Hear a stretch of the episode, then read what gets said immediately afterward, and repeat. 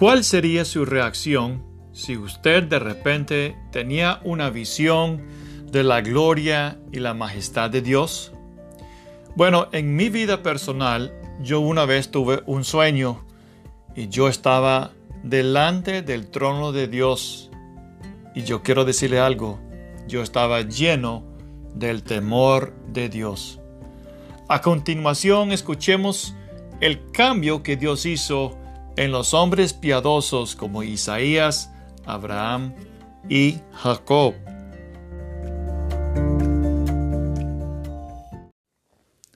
Veamos otra vez la vida del profeta Isaías.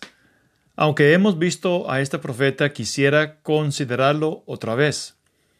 En Isaías 6, versículo 1, dice que en el año que murió el rey Usías, Isaías tuvo una visión. El rey Usías gobernó a Judá por 52 años, y él logró mucho para Dios, porque él buscó a Dios e hizo lo correcto ante los ojos del Señor. Por esta razón, Dios le dio mucho éxito sin embargo, en el cumbre de su éxito su corazón fue enaltecido. Dice segundo de Crónicas capítulo 26 versículo 12. Su corazón se hizo tan orgulloso que obró corruptamente y fue infiel al Señor su Dios, pues entró al templo del Señor para quemar incienso sobre el altar del incienso. ¿Sabías que esto es una gran enseñanza y advertencia para nosotros? El rey Usías caminó bien, inició bien, y Dios le concedió mucho éxito. Sin embargo, al final el orgullo entró y destruyó su vida. Realmente no es como iniciamos que es tan importante, aunque sí tenemos que empezar bien, pero en qué condición espiritual estamos o estaremos cuando terminemos nuestra carrera. Dios resiste a los soberbios.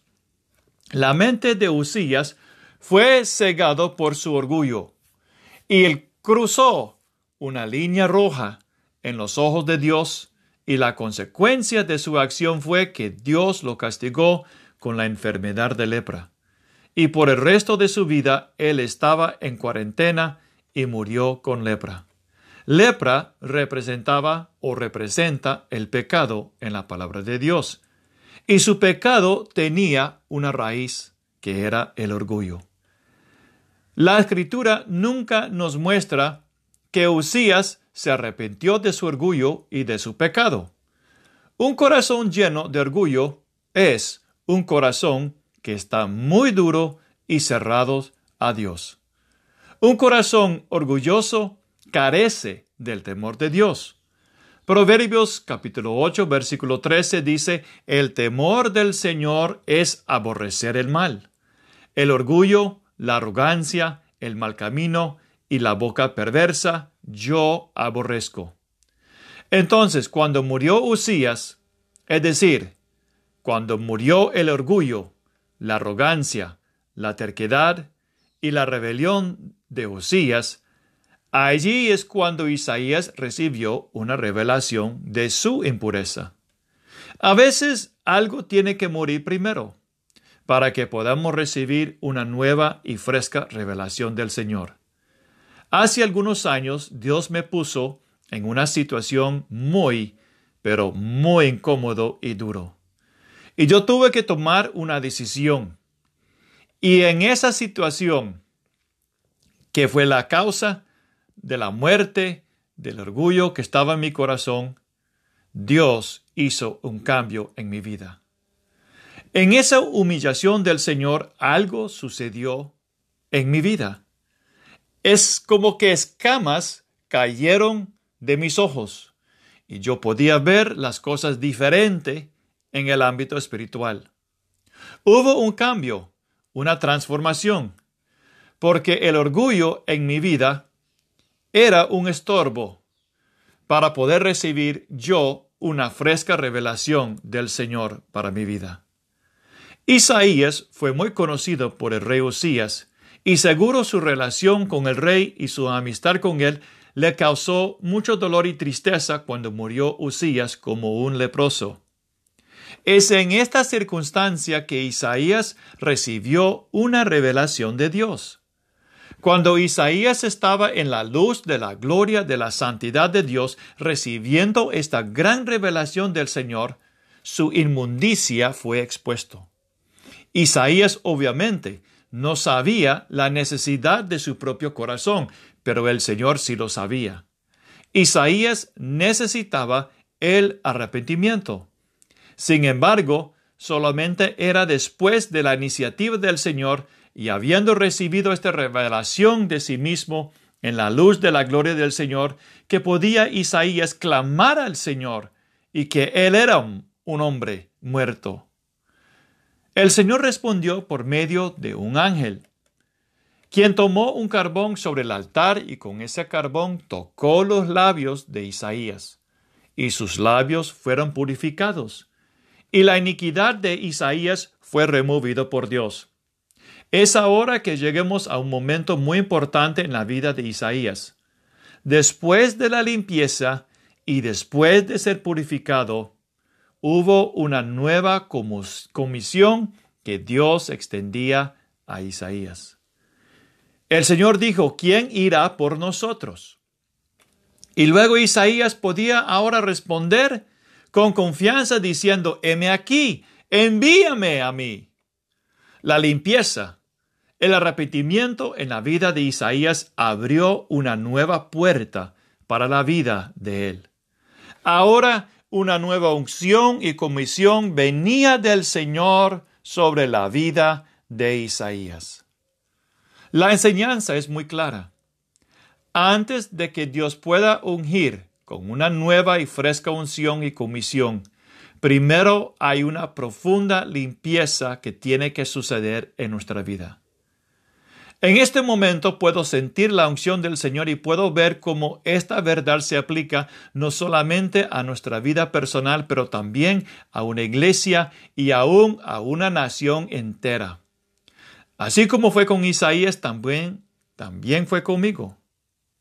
Dios me capacitó, Dios me transformó para poder entrar en una nueva etapa del ministerio en mi vida.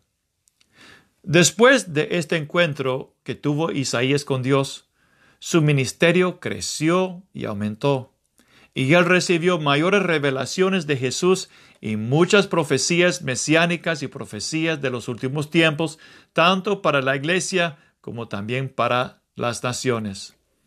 Este nuevo ministerio que resultó con fruto nuevo era el resultado de tener sus labios purificados por el Señor.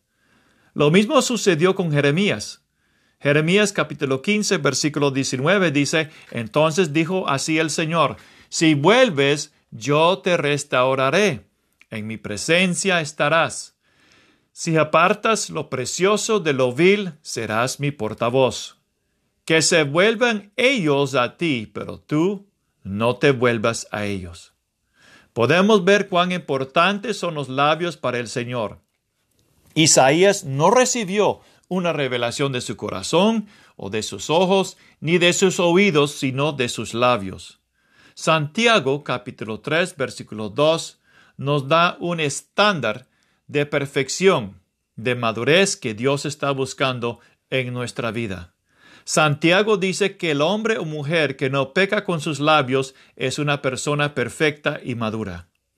Dios desea en esta hora levantar a muchos hombres y mujeres con labios puros, limpios delante de Él, quienes pueden ser instrumentos puros para el Señor.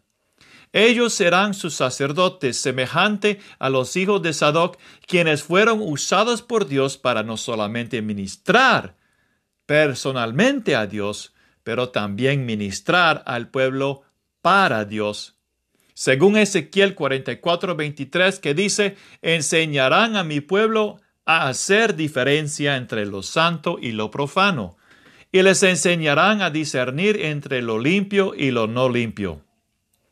Estos sacerdotes prepararán a la esposa del Cordero, lavándola con la palabra de Dios para que ella pueda estar preparada para la venida del Señor. Quisiera continuar con este tema de labios puros por un momento. Hay una gran bendición que Dios ofrece a los que tienen labios limpios y puros. Proverbios 22, versículo 11 dice, El que ama la pureza de corazón tiene gracia en sus labios y el rey es su amigo. Primero, la pureza de corazón es uno de los requisitos para poder llegar a Sión. Salmos 24.3 y versículo 4 dice, ¿quién subirá al monte del Señor? ¿Y quién podrá estar en su lugar santo? La respuesta del Espíritu Santo a David es esto, el de manos limpias y corazón puro. Segundo, un corazón puro se manifiesta por medio de la gracia de Dios que está en los labios. La gracia de Dios no solamente es favor inmerecido, sino también es la fuerza divina de Dios. Segundo Corintios 12, 9 dice, o es decir que los que sale de la boca no es murmuración, ni crítica, ni calumnias, etc., sino declaraciones de fe, de confianza, y alabanzas y adoración, gratitud y amor, etc. Regresando a ese punto, quiero darle un ejemplo de que la gracia de Dios no solamente es favor inmerecido, sino también es la fuerza divina de Dios, según Corintios 12:9. Hubo un tiempo en mi vida, en mis estudios en la universidad, que yo estaba en un punto de desesperación en mi vida personal. Yo sentí que yo estaba en medio de eh, arena movediza y que yo no podía salir. Y en mi desesperación clamé al Señor y escuché estas palabras 2 Corintios 12:9. Y cuando fui a leer esos versículos donde el Señor dice, bástate mi gracia, porque mi poder se perfecciona en su debilidad, yo sentí y oí y percibí una sustancia que vino del cielo y entró en mi corazón. Y el momento que esa gracia entró en mi corazón, todo adentro en mi vida cambió. Y yo sentí que yo andaba volando con, como alas, con alas de águilas. Mi circunstancia no cambió, pero adentro yo cambié. Entonces queremos tener esa gracia de Dios que nos va a ayudar a superar circunstancias y donde va a salir de nuestros labios, de nuestra boca, no la murmuración ni la crítica y etcétera, sino alabanzas, oración, amor y gratitud a Dios. Número 3. Cuando nuestro corazón es puro y nuestra boca tiene la gracia de Dios en ella, la tercera bendición es que el Rey será nuestro amigo. Si deseamos tener al Señor Jesús como nuestro amigo, la condición de nuestros labios va a determinar eso según este versículo. En Malaquías capítulo 2 vemos que Dios hizo un pacto de vida y de paz con Leví. Versículo 5 dice, mi pacto con él era de vida y paz, las cuales le di para que me reverenciara, y él me reverenció y estaba lleno de temor ante mi nombre. Dios está refiriendo a lo que sucedió al tiempo que Israel se apartó de Dios y adoró el becerro de oro. Cuando Moisés bajó de la presencia de Dios y él vio lo que el pueblo había hecho, Moisés clamó, El que esté por el Señor venga a mí y se juntaron a él todos los hijos de Leví. Y luego, en obediencia, ellos mataron a tres mil hombres y mujeres quienes habían, habían apartado de Dios. Entonces Jehová dijo con respecto a Leví en Malaquías 2, versículos 6 y 7, La ley de verdad estuvo en su boca, e iniquidad no fue hallada en sus labios. En paz y en justicia anduvo conmigo, y a muchos hizo apartar de la iniquidad porque los labios de los sacerdotes han de guardar la sabiduría, y de su boca buscarán la ley, porque mensajero es de Jehová de los ejércitos. Entonces podemos ver la gran importancia que Dios pone sobre nuestros labios. Las promesas que Dios dio a Isaías, Jeremías, a Leví y en los Salmos, esas promesas Dios también se las puede dar a usted. Dios no hace excepción de personas. Hay un llamado de Dios en esta hora y es el llamado de Dios invitándonos para ser hombres y mujeres que puedan llegar a ser transformados para ser reyes y sacerdotes para nuestro Dios. Apocalipsis capítulo 5, 9 y 10 nos muestra que toda lengua, tribu y nación De esos lugares habrán estos sacerdotes y reyes para Dios. Dios en esta hora está buscando a hombres y mujeres cuyos labios pueden ser llenos de la verdad, donde no hay ningún tipo de iniquidad o perversidad en su boca, y que ellos podrán caminar en paz y en equidad con Dios, y que harán que muchos se apartarán de la iniquidad. Estos son los sacerdotes espirituales que Dios está buscando en esta hora, para que por medio de ellos habrá una clara distinción en sus labios entre la luz y las tinieblas. Si esto es su anhelo de tu corazón, entonces inclina tu rostro ante el Señor y ore conmigo. Amado Padre Celestial, yo quiero ser preparado y formado por tus manos para llegar a ser un sacerdote espiritual para ti. Yo quiero su gracia para tener labios puros. Mi deseo es llegar a Sion. Mi deseo es ser su amigo. Mi deseo es caminar contigo en paz y en equidad, y ser una vasija usada por ti y hacer apartar a muchos de la iniquidad. Limpia mi corazón, oh Dios, purifica mis labios y lléname con tu gracia. En el nombre de Cristo Jesús. Amén.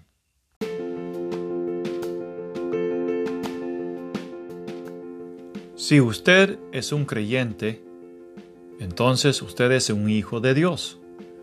Pero ¿sabía usted que también usted es un hijo espiritual de Abraham? La escritura nos dice que Abraham es nuestro padre de la fe, si es que sigamos en las pisadas de la fe que fue en Abraham. A continuación, escuche el cambio de Dios en la vida de Abraham y así usted también puede saber cómo caminar en las pisadas de su Padre Espiritual y ser cambiado también.